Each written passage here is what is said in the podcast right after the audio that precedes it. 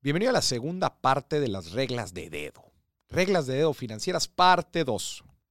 Como recordatorio, las reglas de dedo pues, son estas reglas generales que nos ayudan a tomar mejores decisiones con nuestro dinero, sin importar mucho nuestro contexto, nuestras necesidades, eh, nuestras aspiraciones, lo que sea, pero nos sirven de guía.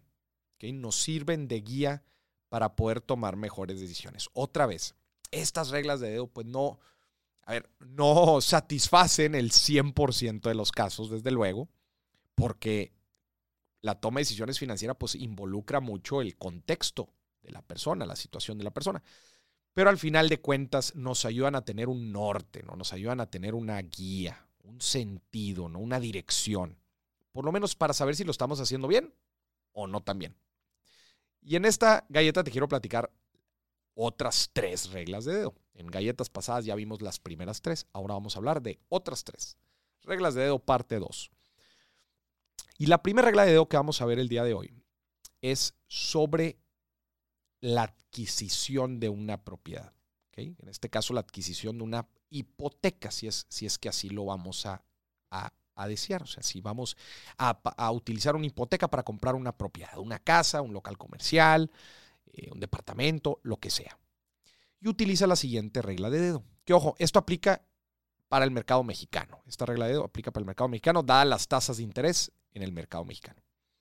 La regla es, por cada 100 mil pesos de crédito que pides prestado, considera que son mil pesos de mensualidad. Aquí estamos considerando un crédito entre 15 y 20 años de plazo, crédito hipotecario.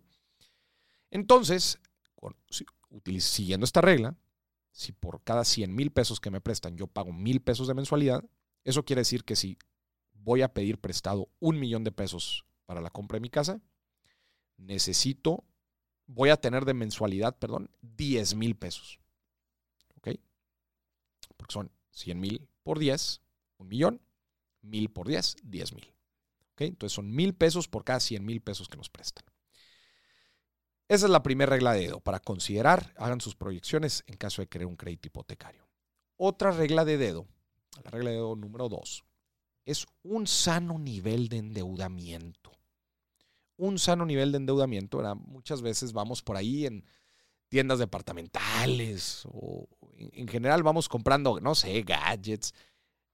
Y se nos puede hacer muy fácil comprar a crédito o comprar a meses. Hay veces meses sin intereses, meses con intereses y no sabemos cuánto es demasiado, porque al final de cuentas no tenemos que pagar la totalidad del, producto, sino tenemos que hacer pagos pequeños y puede ser que esto se nos salga de las manos.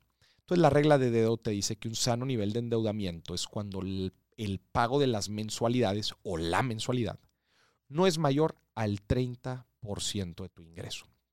En otra regla de dedo habíamos dicho que el 30% era para, de nuestro ingreso era para temas personales, gastos personales, gastos variables. Bueno, pues aquí está otra vez. No te endeudes más del 30% de lo que ganas. O no, lo compromet no comprometas en pago de mensualidades más del 30% de lo que ganas. Esta es la segunda regla de dedo. Y la tercera, esto es algo que aplica para las inversiones.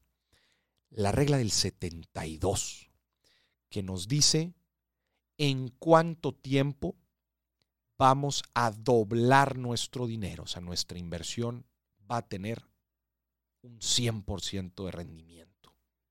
¿Okay? Aplica para bienes raíces, para inversiones en renta fija, en instrumentos de deuda, en fondos de inversión. Es la regla del 72 y consiste en la siguiente fórmula. Divide 72 entre el rendimiento que te genera la inversión.